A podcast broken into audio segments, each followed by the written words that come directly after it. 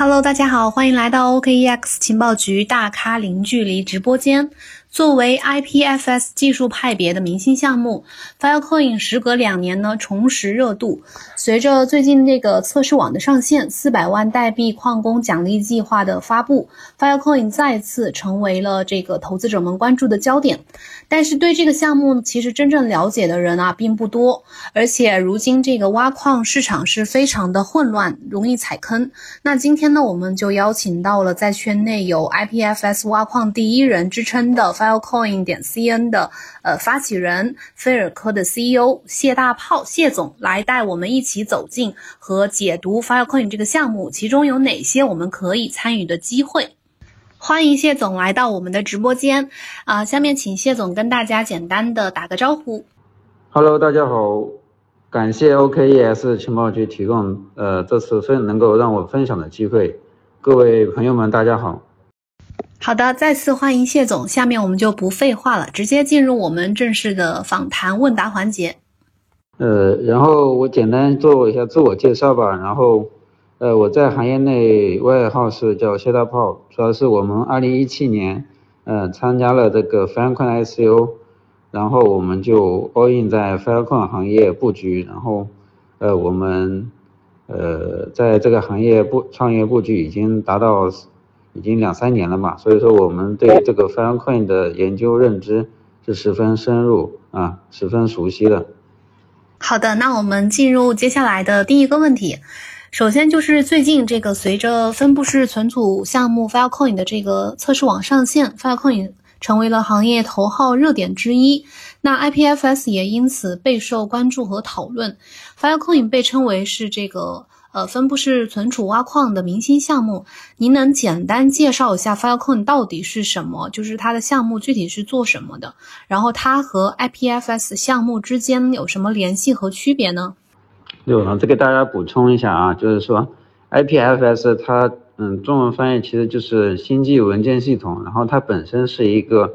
呃，去中心化的文件传输协议，就可能像我们平时上网。像我们用的那个 HTML 就是超文本链接一样啊，但呃那其实说他们背后都是由这个呃背后协议实验室开发的，他们的投资人有这个红杉资本啊，还有联合广场，还有 YC 啊，他们其实当初是呃美国顶级孵化器 YC 孵化出来的一个项目，所以说这个背后团队其实都是由同一个团队去开发出来的。嗯，所以说其实呃，这个 IPFS 先于呃先于这个 Filecoin 开发出来，IPFS 其实在二零一四年就已经开发，然后并随后上线，啊，但是说两者两者共同点是，嗯，呃 IPFS 跟 Filecoin 都共用了很多一些技术特性，比如说像 lib lib to P to P，啊，这是一个 P to P 的一个呃传输协议，就像现在这个 ETH 二点零。还有像这个那个波卡，他们都采用了 lib lib p2p 的技术，然后 lib lib p2p 也是相当于呃这个 Filecoin 呃背后团队这个协议实验室开发的，然后他们其实 IPFS 跟 Filecoin 其实他们能够实现的目标其实都是很类似的哈，像 IPFS 的话，它其实更更像呃不是。不是区块链项目，更像是传统的这种去中心化的文文件传输协议，有点像我们当初那个电驴下载一样啊。但是像 Filecoin 的话，它是一个纯粹的区块链技术、区块链项目，但是他们的目标都是要去实现一个文件的去中心化存储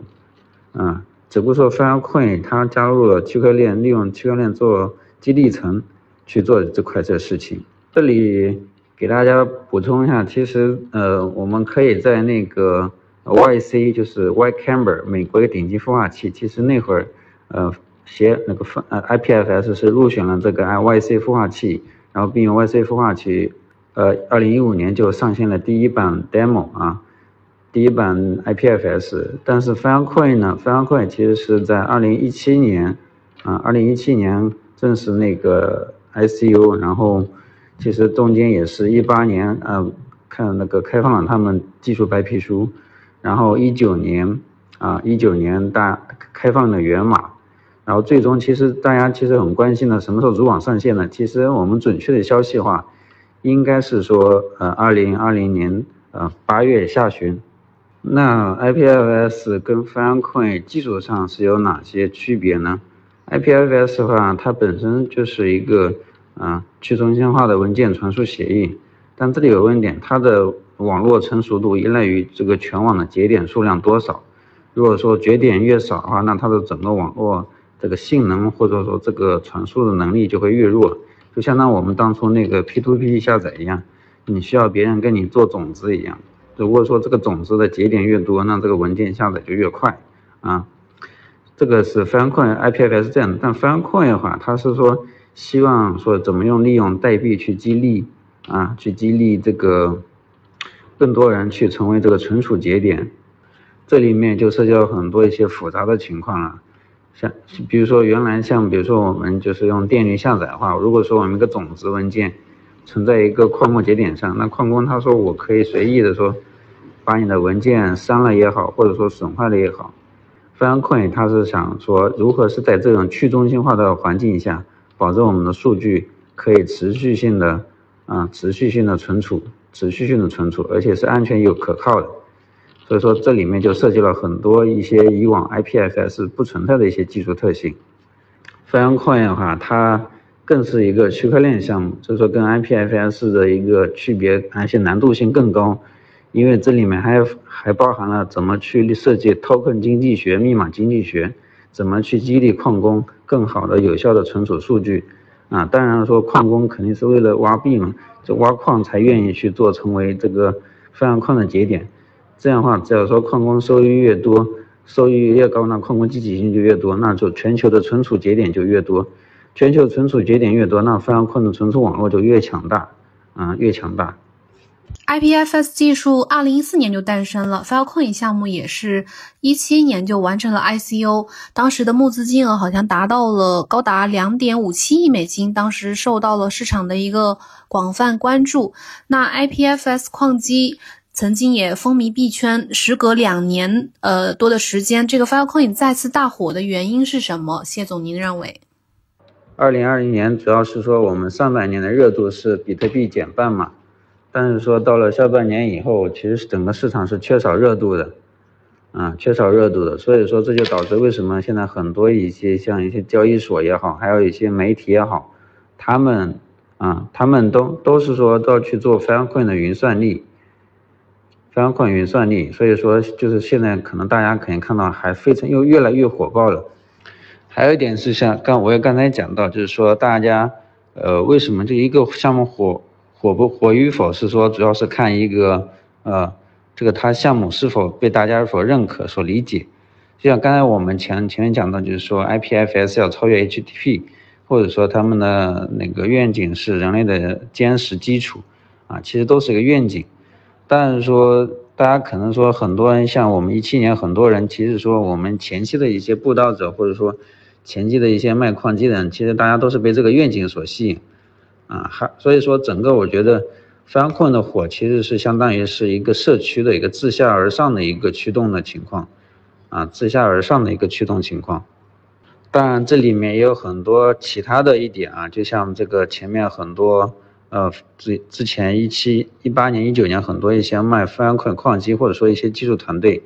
因为 Filecoin 一直没上线，当然说，呃，当然说这里面就是说他们这里面这个 Filecoin 矿机厂商其实带来很大一个呃重要的因素啊，他们也是相当于是推动这这个火热的一个情况，嗯，所以说这个这些矿机厂商也是很大的一个推动力。还有像最近的一些什么，像杜鹃也好，还有像那个呃王峰也好，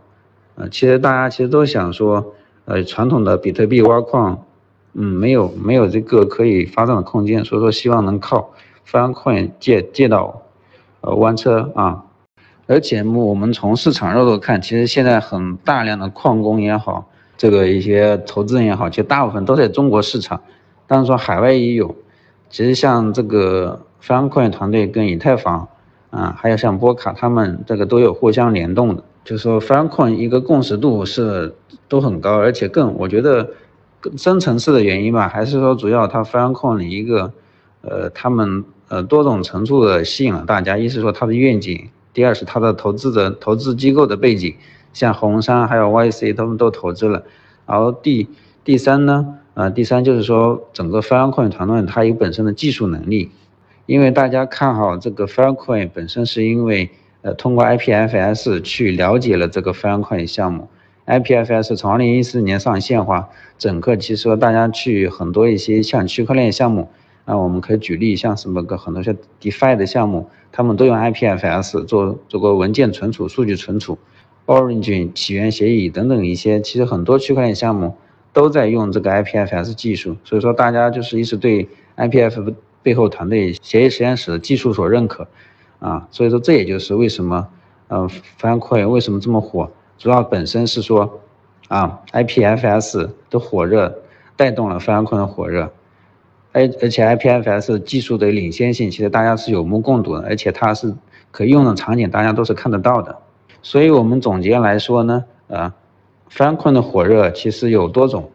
嗯，第一种是团队很优秀啊，团队背景实力十分强，因为本身它是由斯坦福大学毕业的一些高材生，还有一些是谷歌出来的。这个团队本身，而且第二点是背后的投资机构十分先例啊，像什么红杉呐、USV 啊、联合广场啊啊这个点啊。第三点呢，本身项目的一个呃愿景啊愿景，还有一个能够让大家去理解的东西，都是十分简单，但愿景又十分宏大，所以说大家吸引人，因为大家都希望有个梦嘛，嗯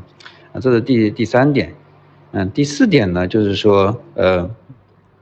本身，哎，他们协议实验室自己开发的 IPFS 技术啊，对大家所熟知认可，啊，这就大家对就间接对这个 Filecoin 的这种项目所认可。第五点呢，第五点就是国内的，呃，我们像我们这些早期的布道者，还有一些我们一些可能做卖矿机厂商，就大家身体力行的去宣传宣传这个 Filecoin 项目，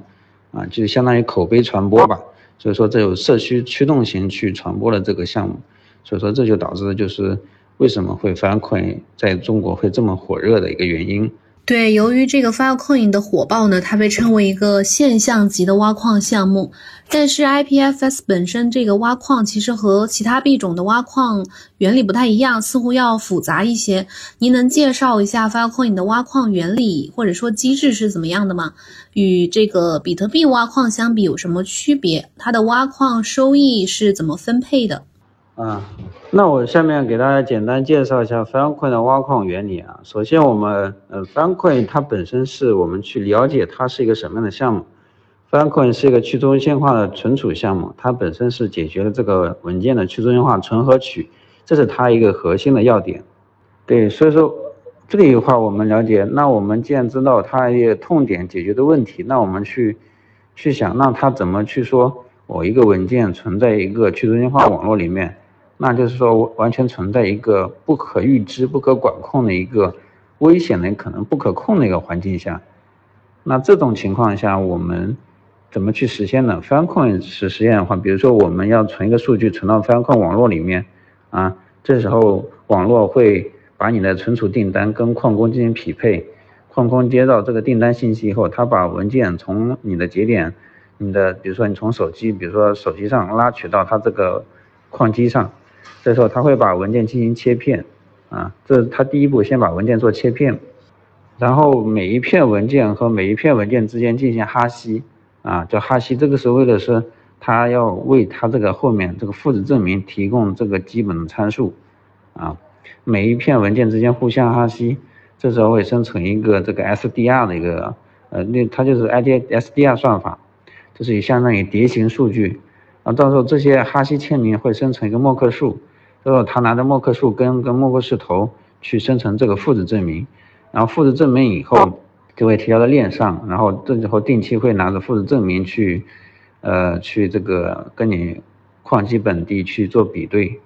所以我们白话讲，对于矿工的话，其实相当于我们提供一个啊，提供一个服务器，可能就是我们提供矿机，我们的，但首先我们要点就是说我们的呃。我们的矿机服务器的 CPU 至少说要支持这个哈希加速的一个东西，因为 Filecoin，呃，它本身是对这个会有大量的数据进行哈希处理，所以说必须这个 CPU 具有啊哈希加速的能力，不然的话，你用英特尔数 CPU 去处理的话会十分的慢。好，这样的话你我们准备了 AMD 的 CPU，那当我们还要需要一个比较很大空间的内存啊，为什么呢？就是 Filecoin 它挖矿的时候会它把大量的文件会缓存到内存里啊，做内存加速，做内存加速。这时候对内存的要求会比较大，至少要一百二十八 GB 以上，啊，那这个做完哈希处理以后，它首先要把这数数据给这个呃 GPU 去做这个生成默克数啊，生成默克数，所以说至少我们的矿井还得需要具备矿矿那个 GPU，所以说就相当于我们呃必须得具备有 AMD CPU 大内存啊，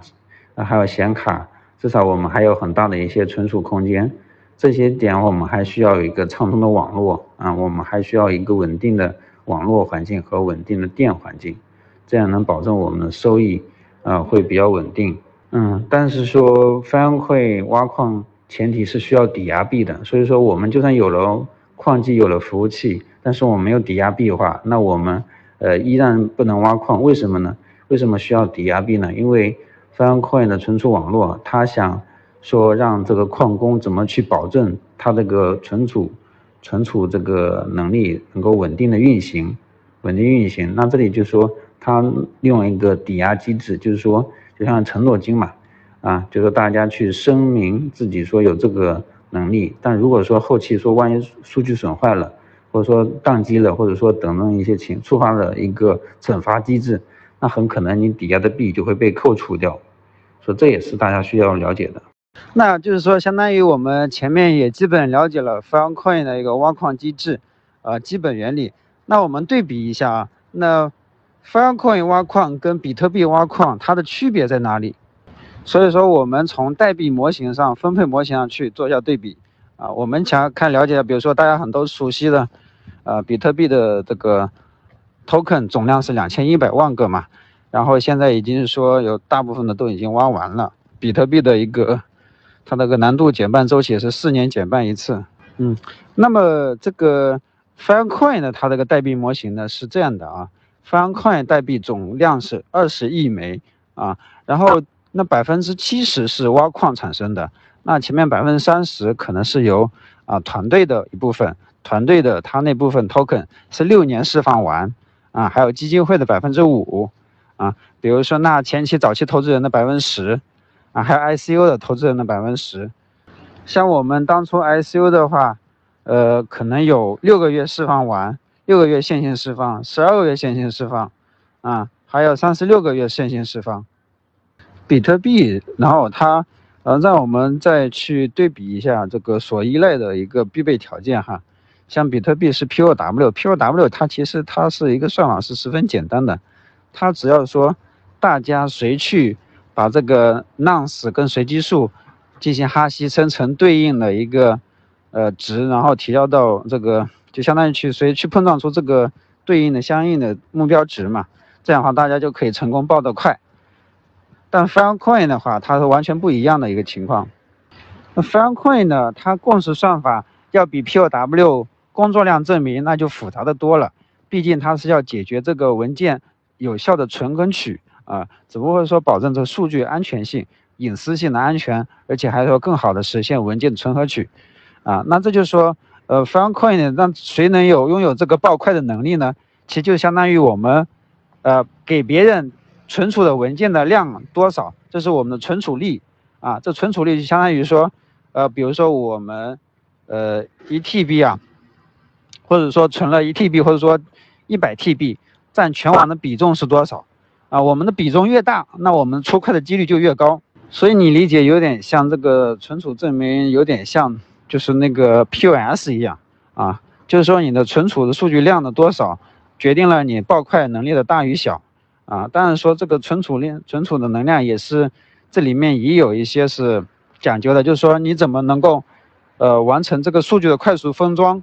啊，快速分装。这也是解决了，就是说你，呃，也就是影响了你能够快速挖到币或者挖到矿矿的一个呃先决条件。那 Funcoin 这个上线第一年，它是每天呃每天产出的币总量是固定的，都是四十万枚，而且的话它的难度也是随着是六年进行减半。Filecoin 官方已经发布了测试网四百万代币的矿工奖励计划。这个计划呢，点燃了矿商和一些矿工的热情。那现在可以看到，各家矿机厂商都在争相的举办各种矿机争霸赛，还有一些云算力冲榜赛等等。许多投资者其实也蠢蠢欲动，想争抢这个投矿的福利。当下投资者应该如何去正确的以正确的方式去参与 Filecoin 挖矿？挖矿需要注意哪些问题？谢总，请您讲一下。然后相当于，比如说你有一批笔的算力，如果说，呃，比如说你在这个，呃，比如说在，比如说在亚洲啊，亚洲能够排到前十或者说前前一百，那你就可能可以说可以参与瓜分五十万枚。但是说这五十万枚你是从就看你的算力占比占这个总占比是多少，然后去瓜分这五十万枚。但这时候你的算力的话，看全球排名是多少啊。这样的话，全球排名你的占比除就是乘上一百万枚，这就是你能瓜分的一个算力，呃，这是瓜分的奖励币。所以它这个分配机制的话，所以说相当于大家能够分配到的，就是说看你在哪个大洲了。如果说某一个大洲它竞争力小的话，竞争对手不多的话，那很可能有时候你可能瓜分了更多的个代币。但是说这个代币这个四百万枚的奖励它是怎么发放的呢？它并不是说你参与以后马上就发放给你，它是得主网上线后，也就是说八月下旬主网上线后，随着区块线性释放，而且是跟着随着时间和有条件的一点点释放，所以说你拿到奖励币不一定是能够马上拿到手的，说这个是大家去清楚了解到的，所以说这个这有还得给大家去提示个风险啊，不一定说你参加了这个四百万枚你就一定能拿到。它是看排名跟干你的算力存储力占比，如果说你排名或存储率占比达不到标准，就是不不能挤进前前几的话，那很可能就是说你投入以后是没有回报的。说这个风险是需要大家去了解的情况，你投入不一定是马上有回报，所以说很可能就是说四百万枚奖比赛的话，你参与不一定能能有回报。但是说你如果说你的存储量或者算力足够多的话，那你是有机会能够分光。享受到，但是说四百万枚不一定说你一定是从四百万枚拿来的，它很可能是处于你所在的哪个州，比如说你是在亚洲，或者说在非洲、在欧洲、在南美洲、北美洲或者等等地方，这时候你是去瓜分当你所在的那个地方，然后再加上全球的一百万枚，是这样一个分配机制。刚才其实我也讲到比特币跟 Falcon 挖矿的对比，其实说 Falcon 挖矿。这里面涉及到的东西是十分多的，就像刚才讲的抵押币机制，那抵押币可能会受到惩罚，就说看你的一个整个节点一个运行状态。所以说我们，呃，就像比特币挖矿啊，我们如果说我们断电了，没问题，把矿机重新开启一下，我们收益不会受损。但说 Falcon 就不一样了，如果说突然它的分装数据的话，突然断电，那很可能你说你这数据是损损坏了，就存在你节矿机上服务器上数据损坏了。那你可能就会触发这个惩罚机制，很可能说你连连币都没挖到，反而自己倒倒倒亏一把。所以说这个是需要大家去了解的啊。所以说这就保护我们挖矿的时候要保证我们程序能够稳定运行啊，必须要稳定运行，还有我们你能有个稳定的网啊，稳定的电。这两年 IPFS 挖矿市场其实非常的鱼龙混杂，就是很多好的坏的项目都有。二零一八年 Filecoin 大火的时候，就出现了很多打着 IPFS 和这个 Filecoin 旗号进行诈骗的一些挖矿项目，包括现在这个挖矿的厂商也非常的多，多到难辨好坏真假。那呃，对于这个问题呢，呃，谢总，您对这个普通的想参与 Filecoin 挖矿的投资者？呃，有什么建议？就是他们应该怎么去进行分辨？对，其实这个、这个、这个去分辨，其实很好去辨辨识的，就是这样。怎么去验证你这个设备是否能挖矿呢？其实本身，呃，像我们也也自己有做那种跑分测试软件，就相当于是翻工提供一些测试软件。我们可以直接，比如说你有一台设备买过来，你可以直接说，一首先用这个测试软件我们跑一下，就是我们它会有多种指标去。它会有多个数据指标去衡量你这个硬件的性能怎么样？嗯，比如说像 add piece，就是说前期的数数据切片的一个能力啊。当然说你切片的花费时间越短，那么说明你的机器的性能就越好。那比如说第二阶段像 Pre-Seal 啊，Pre-Seal，Pre-Seal 就是预封装阶段。预封装第一阶段，那它可能是需要一件哈希处理。这时候如果说你处理的时间越短，那说明你的硬件性能也是越好。那这样的话，你未来挖矿的话是更有这种竞争力的。但相当于说我们呃，就像通过软件啊，通过软件去去解决这个东西，就可以去通过数据层面去辨别我们的硬件怎么样。嗯。像它还有很多其他界面，比如说怎么去运算，呃，运算这个 P O P O S T 证明的一个所花费的时间。所以说这些花费时间越短，说明你的设备的性能就越好，你的计算能力就越好。那未来你在挖矿的时候，你的就就更具竞争力了。当然，其实我刚才我们前面也讲到，其实相当于发矿程序它本身最低的配置标准都就是要求蛮高了，比如说一百二十八 G B 内存是吧？还有像 CPU 必须要 AMD 的，当然也可以，你跟 AMD、英特尔混着用来。当然你说也需要显卡，说这基本条件都不满足的话，那你的设备其实也是很难去挖的。说这就是大家，呃，其实大家去分辨其实是很好分辨的。我刚才总结一下，就是说我们通过一是，呃，Filecoin 的我们是否满足最最低标准的配置，还有我们通过跑分软件、测试软件，呃，通过各个数据指标去衡量我们的硬件性能怎么样。当然说我们的。每一个阶段花费的时间越短，那说明我们的这个设备的性能就越好。除了挖矿之外，这个 Filecoin 代币也是非常的受关注。那您认为 Filecoin 的这个代币的价值支撑是什么？它的分配规则又是怎么样的？对于目前一些说这个 Filecoin 这个代币是下一个百倍币的这样的说法，您是如何看待的？其实我们可以理解，Filecoin 它是。相当于它刚开始定位就是去中心化存储加上区块链啊，比如说，那它核心就是解决了文件存和取，而且这文件和存合取它是在个外界条件是一个非常混乱、无可无法预知的一个情况下，实现安全、安全可靠的存储。这数据谁也掌控不了，谁也无法窃取，谁也无法破解。相比于传统的云计算，这中心化存储的话，你所有的数据，这个存的数据都是由哎，阿里云他们大公司帮你去保障这个安全，当然你得信任他们，他们有自己的品牌做信赖背书。但 Filecoin 的话，它解决出它它解决就是完全谁也不需要不需要谁背书，也不需要谁保证，它完全是用数学和密码学去支撑，保证这个数据的安全。这样的话就相当于不需要信任，就完全是可靠的一个存储。所以我觉得 Filecoin Filecoin 它。最后的最底层的支撑就是，就是说有多少人会去采用它的存储网络去存储文件啊？其实相当于，其实现在这个数据隐私安全这个情况越来越多的话，大家可能说越来越担心，比如说我的数据存在这个 iCloud 或者说等等其他的中心化云上啊，中心化云上的话，对自己的一个隐私的安全的一个担忧啊。但是说翻困出现的话，其实会。现在越来越多的人注重了自己的数据安全和隐私性，所以说我觉得会有更多的需求会转向这个翻困的网络上面。所以说 Filecoin 它这个网络价值与否，就看到底用的人多与少的问题了。如果说用的少，那它的价网络就没有价值；如果说越的人越多越多的话，那它的网络就越来越有价值。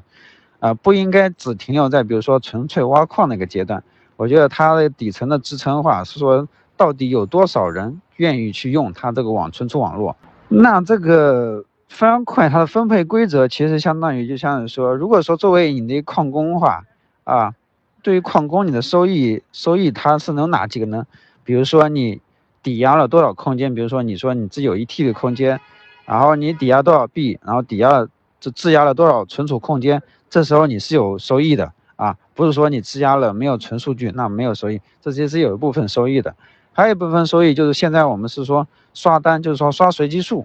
就可能说自己给自己刷存一些随机数，自己跟自己成交，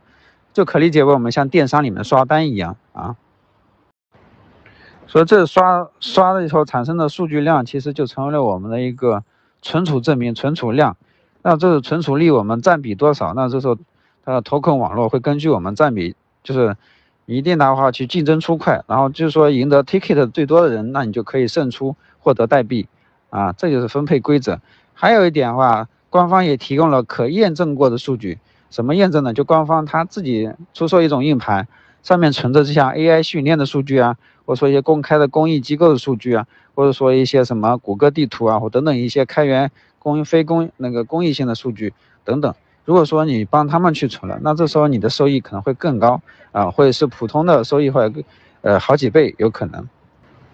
那至于 Filecoin 是是否是百倍倍，我们觉得还是在于说这个它到底是有多少人啊，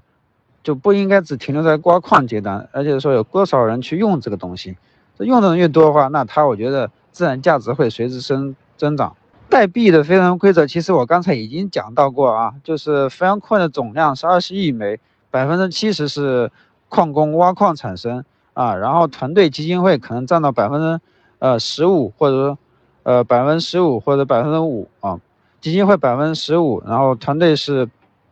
百分之五吧，可能会也会兑兑兑会兑换一下，但我没记太清楚。但是说百分之三十是给这个团队，还有基金会，还有像这我们前期投资人的，相当于就是百分之三十左右的代币，矿工就是百分之七十，就十四亿枚都是由挖矿产生的啊。据我们查询发现，现在有一些交易平台已经上线了 Filecoin 的代币，而且不同平台之间的价格差异非常的巨大。呃，但是统一和那个私募价格相比的话，其实都已经炒到了一个比较高的位置。那为什么会出现这种情况？呃，另一方面，Filecoin 官方其实在声明当中有曾经有强烈建议和警告一些投资者，就是要远离 Filecoin 的这个。呃，目前并主网并没有上线的这种形式的代币，那么当下谢总，您认为对于散户来说去投资这种代币是是否靠谱？然后有哪些风险？啊，其实这里我要给大家去声明一下风险啊，就是目前很多交易所，呃，他卖的期货其实相当于说，我们可以计算一下，第一年它前六个月，它每天每个月释放出来流动出来的。可能就四十万枚，啊，那你相当于说，现一年第一年可能也就真正挖币产生流出来的也就几亿枚，但问题是现在它这个期货已经是超远超于这卖币量已经远超于现在第一年前，就说前六个月可能挖矿产生出流出的流通量，所以说这就是可能就无法呈呈现这个如何出现刚性兑付，这是个最大的问题。所以说，我们可能会遇到的，就是说，如果说你买了期货，你可能会遇到一个风险是，就是交易所它不给提现，或者说它限制你提现，就是一点一点释放给你，就说你今天只能提一点，明天只能提一点，啊，所以说这就是遇到一个最大风险，就是它可能交易所它就完全兑付不了，它它是没声音，它它是没有完全没有成本的，但是你想买你你买的肯定是一个空气。你完全是兑付不了的这个东西，所以说现在像我们当初 ICO 的价格在这个呃两美元到五美元之间，所以我在这里建议大家还是谨慎的去买这些期货，因为它交易所它是否拥有承兑能力，我觉得是一个打的问号，很可能是所有交易所，因为毕竟它卖出了第一年六个月前六个月可能远超于前六个月的流通量的代币。那它怎么去兑付呢？那它可只能可能说现在把价格拉高啊，主网上线后猛的一砸，这时候低价回收代币，然后再再给你提现，我觉得都有可能这样。所以说，我觉得现在目前大家需要谨慎对待，或者说不要去做这个期货的投资。从 Filecoin 募资之后到现在已经有两年多的时间，那他们项目团队做了哪些事情？呃，谢总，您依据您的了解，可否给大家讲一下？那为什么会出现测试网上线一再延迟的这种情况？您认为这一次 Filecoin 的主网能否如期的上线？嗯，其实这里的话，一七年上线，一七年 ICO，呃，就是他八月完成 ICO 到后面，其实相当于。他在一八年二月份也才刚刚把他的技术白皮书给完善出来，所以说大其其中啊，大家一直猜测它的上线时间嘛，但是到后来这个一八年，呃一九年一九年初的时候，他才把这个代码公开出来，最后随着就是各种 bug 或者说各种问题，然后一直反复的，就是说一直没有确定最终的上线时间。所以这里面就是说出现了很多一个延迟跳票的问题，也是被大家一直所诟病嘛。所以说大本人是因为这个 Filecoin 里面解决的技术难点是比较多的，呃，比如说如何解决，比如像像这个复制证明、POS 证明也是全新的一个技术，其实也是他们首创出来的技术啊。所以说这里面就遇到很多一些难点、很难问题，还有怎么去控制这个 token 的分配机制，所以说就导致就是 Filecoin 一直跳票，我没没有上线的原因。之前测试网好几次测试网，其实都出现很多一些重大漏洞吧，比如说一些代币无限增发，或者说，呃，导致这个区块呃持续分叉的问题，啊，这也就是导致一再这个测试网跳票，导致后来这个主网上线时间一再拖延的问题。但是这次呢，我们去观察那个 Filecoin 的 GitHub 的那个代码以后，我们发现其实目前阶段已经是很多功能也是都是很完善了。现在就是一些优化，或者说可能就是一些周边的小功能缝缝补补的情况，所以说我们判断这个主网在八月下旬是肯定是可以如期上线的。外界对 Filecoin 的看法，它的前景的看法呢，其实，呃，各种看法都有，就是褒贬不一。有人认为，随着去中心化存储网络的壮大和应用，Filecoin 将会成为非常有价值的一个硬通货，就是这个代币。然后会掀起挖矿的新风潮，但是像莱比特矿池创始人江主任其实曾经也评论过 Filecoin，说不太看好，说 Filecoin 的性能差，然后什么不足以存储小电影之类的。那您认为看呃如何去看待这个？您个人是如何去看待 Filecoin 未来的一个前景？是否会像一些人所说的，它未来是一个财富的新机遇？那这里我给大家去详细解一下目前 Filecoin 它技术一个特性，因为我们，因为我们每天醒来就是说去跟踪翻块代码更新情况，然后去体验翻块测试网怎么样啊？因为其实外界人的话，其实他们有些对这个翻块了解其实不够深入啊，不过我们真的十分深入啊，所以说它会存在一些片面的认知啊。但是说现在我给大家讲一下翻块现在测试网，就说文件是可以正常取的，正常做和存和取。比如说，他说什么存不了电影，其实完全是可以进行大文件的存储。现在其实支持，比如说六十三十二 GB 和六十四 GB 等等一些更多的大量大容量数据存储，你可以进行存储、上传和下载。其实这个都功能都是可以实现的哈。另外的话，Filecoin 在这个区块链跟分布存储结合这个领域确实是龙头项目哈，确实它是第一家，也是目前的话热度最高的，然后名气最大的。所以说。所以说，它这个就相当于是具有一个效应，就像智能合约一样，以太坊是智能合约里面龙头的项目一样。所以说，我觉得 Filecoin 它也是区块链跟分布存储领域的一个龙头项目。当然，我们应该清醒的认识，不能过于盲目啊。但是现在它 Filecoin 刚刚上线，本身其实还有很多不同不足的地方，它是要持续去优化迭代。所以说，我们需要更长的时间的眼光去看待这个新兴事物。而不应该说我们去短时间的一个表现去做过早的评判，所以说我觉得，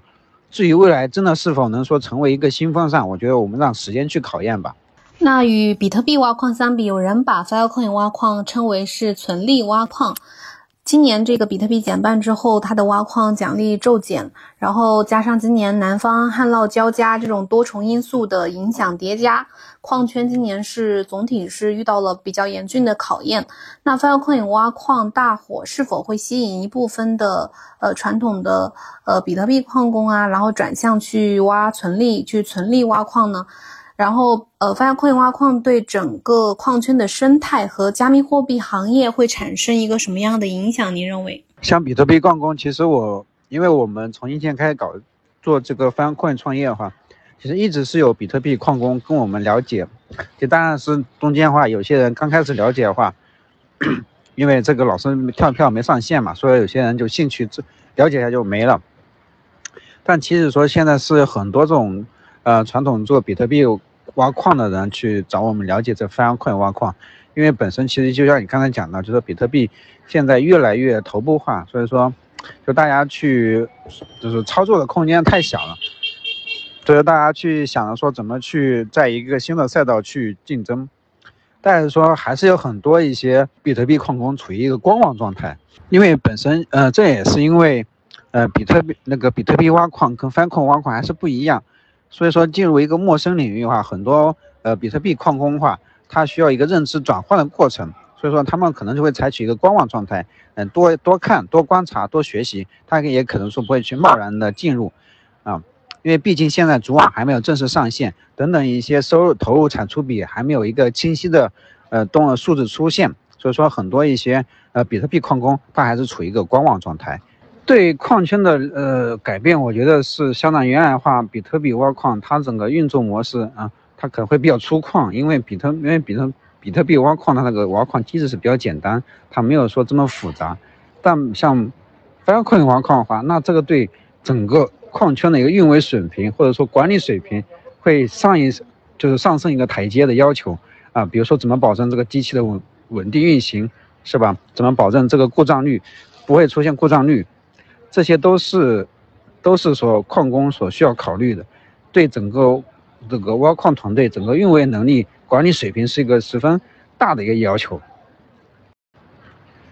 对整个加密货币行业的影响的话，我觉得是说，现在很多大，现在很多一些主流公链啊都在推这个 DeFi，啊，因为本身其实大家去各个场景去验证，我发现，哎，DeFi 可能这个场景是是一个非常可靠的、可行的地方。但我觉得在 DeFi 之外的话，像这种区块链跟分布式存储这种结合的话，可能也是会有一个新的一个方向，可能会涌现出更多的这些分布式存储项目出来。其实像国内已经有很多一些对标的项目出现了。其实这就是一点我们可以清晰看到的一些苗头。最后两个问题呢，就回到您本身，您是二零一三年进入币圈的，后来，呃，进入到 Filecoin 的领域去创业，成立了 Filecoin 的国内社区，这个是这个 Filecoin 点 cn 的发起人。那您当时是怎么关注到 Filecoin 这个项目的呢？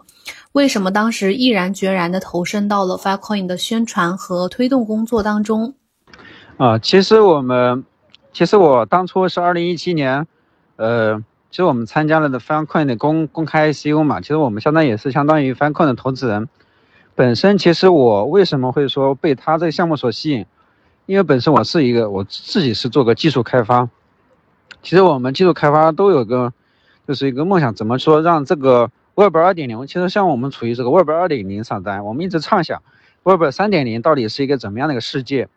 所以当初一看到。呃，一旦接触到 IPFS，我觉得这就是未来的互联网所就是应该有的状态。而且的话，像 Filecoin 的话，在二零一七年，嗯，是相当于是也是非常这个优秀的一个项目。当同期的话，像波卡，其实当初也是同期进行 ICO 的。所以，就是我通过我们对技术逻辑的判断去推演，我觉得未来的技术它的发展路线应该是朝着这种，呃。隐私安全，然后更加去中心化的一个路线去发展的。因为现在你却可以看到，越来越多的这个中心化 APP 被各个国家这个政治边缘政治所屏蔽。但我觉得有出出现了这种去去中心化存储和区块链项目的话，那它会把这个政治边缘的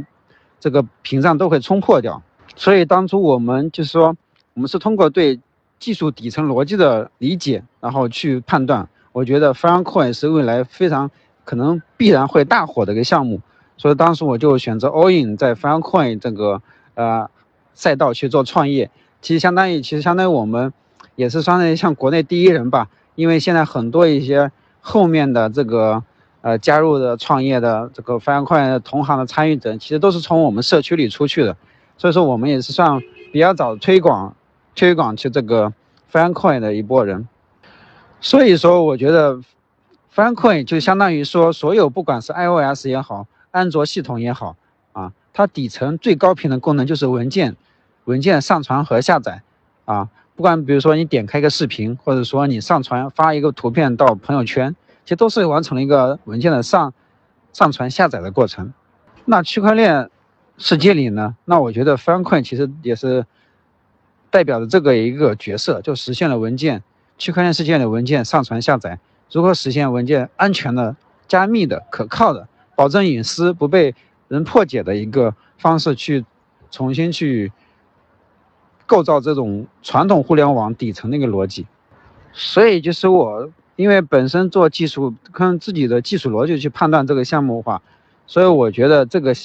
呃，这这是我我觉得是非常，呃，应该 all in 的一个地方。我希望它可能就是成为第二个以太坊，跟像就跟以太坊一样比肩的一个项目。所以说，当初我就毅然决然在这个赛道去创业，但却经过漫长的两三年等待，现在也是，呃，FanCoin 大火的一个时候。所以说，我觉得 FanCoin 未来的话可能会是越发展越来越好。最后一个问题就是问问您投资方面的，就是听说您在呃币圈呢用五年的时间完成了自己的财富积累，投资回报呢也达到了上万倍，能否分享一下您在币圈的投资故事或者说投资经验吧？对于投呃普通的投资者来说，呃您有没有一些个人的比较好的其他的一些建议？好的，主持人，然后给大家再介绍一下我是当初怎么进入这个区块链行业的。其实，在二零一三年我大三的时候啊，在学也是，我说我是通信工程专业嘛，通信工程专业其实必须要对这个计算机、电脑、软件编程、硬件编程啊，其实要比较需要深入的了解。当时说我当时上网的时候，也突然看到一篇文章啊，是关于这个用电脑挖矿，其实也是我认知的话，也是源于这个认对电脑挖矿那个比特币挖矿那个认知去进入区块链行业的。所以当时的话，我尝试用自己的一个二手笔记本电脑去做比特币挖矿，最终我还是失败了，因为配置真的是太低了。后来我去，呃，那个比特币中国啊，就是中国就是交易所嘛，然后买了人生第一个，呃，也不是第一个，零点三个比特币。其实当时大学生生活费十分有限，当初九百块钱一个比特币。然后我花了三百块钱买了三分之一，对，所以说这就开始了我进入这个区块链行业啊。其实当初也就开始进入，我就决定就进入这个区块链技术开发。它主要说后来，呃，其实刚才讲到这个很多倍收益，其实也是我觉得是时机的问题吧。啊，就像一七年那会儿啊，其实我当初也是刚毕业，呃，工作工作刚两年，然后我当初因为刚好 ICO 热起嘛，我拿了自己。工资就相当于第一个月工资，嗯，就是当婚是年初的时候，二月份、二三月份做 ICU 嘛，然后我拿了一个月的工资去做七千块钱去做 ICU，所以说也就是高头回屋而已，我觉得还是当初就运气好啊，当初也是运气好，主要点的话那会儿也是说 ICU 的火热时机带带动的整个是有不断涌入的热钱啊，后面的话其实说相当于最后啊。也是后来九十之后，其实说我们也是，呃，本身也是对技术判断，当初一个 EOS 嘛，也是说三块多啊，去抄底了 EOS，这样的话最高也是最高其实情况，其实在一百四十左右把 EOS 卖了，相当于也有千万的收收益吧。我个人那个投资，因为本身我是做技术的，对投资其实是说相当于是不是特别在行，但我觉得这几个点能够总结的话，其实更多是说。呃，要真的说要对一个事情要真知根知底啊，知根知底，对这个就是我其实我做判断，其实说我是要被对这个就足够的分析，因为其实我本身个人也是很谨慎的，我去判断它的技术逻辑是否通畅，就像比如说我去预判，呃，ES 或者说去去怎么为什么说 all in 非常困一样，你看其实我看到其实我们每次 all in 其实都是正确的，因为本身技术逻辑它是一个正确的东西。啊，只要说判依据技术逻辑去分析的话，所以我觉得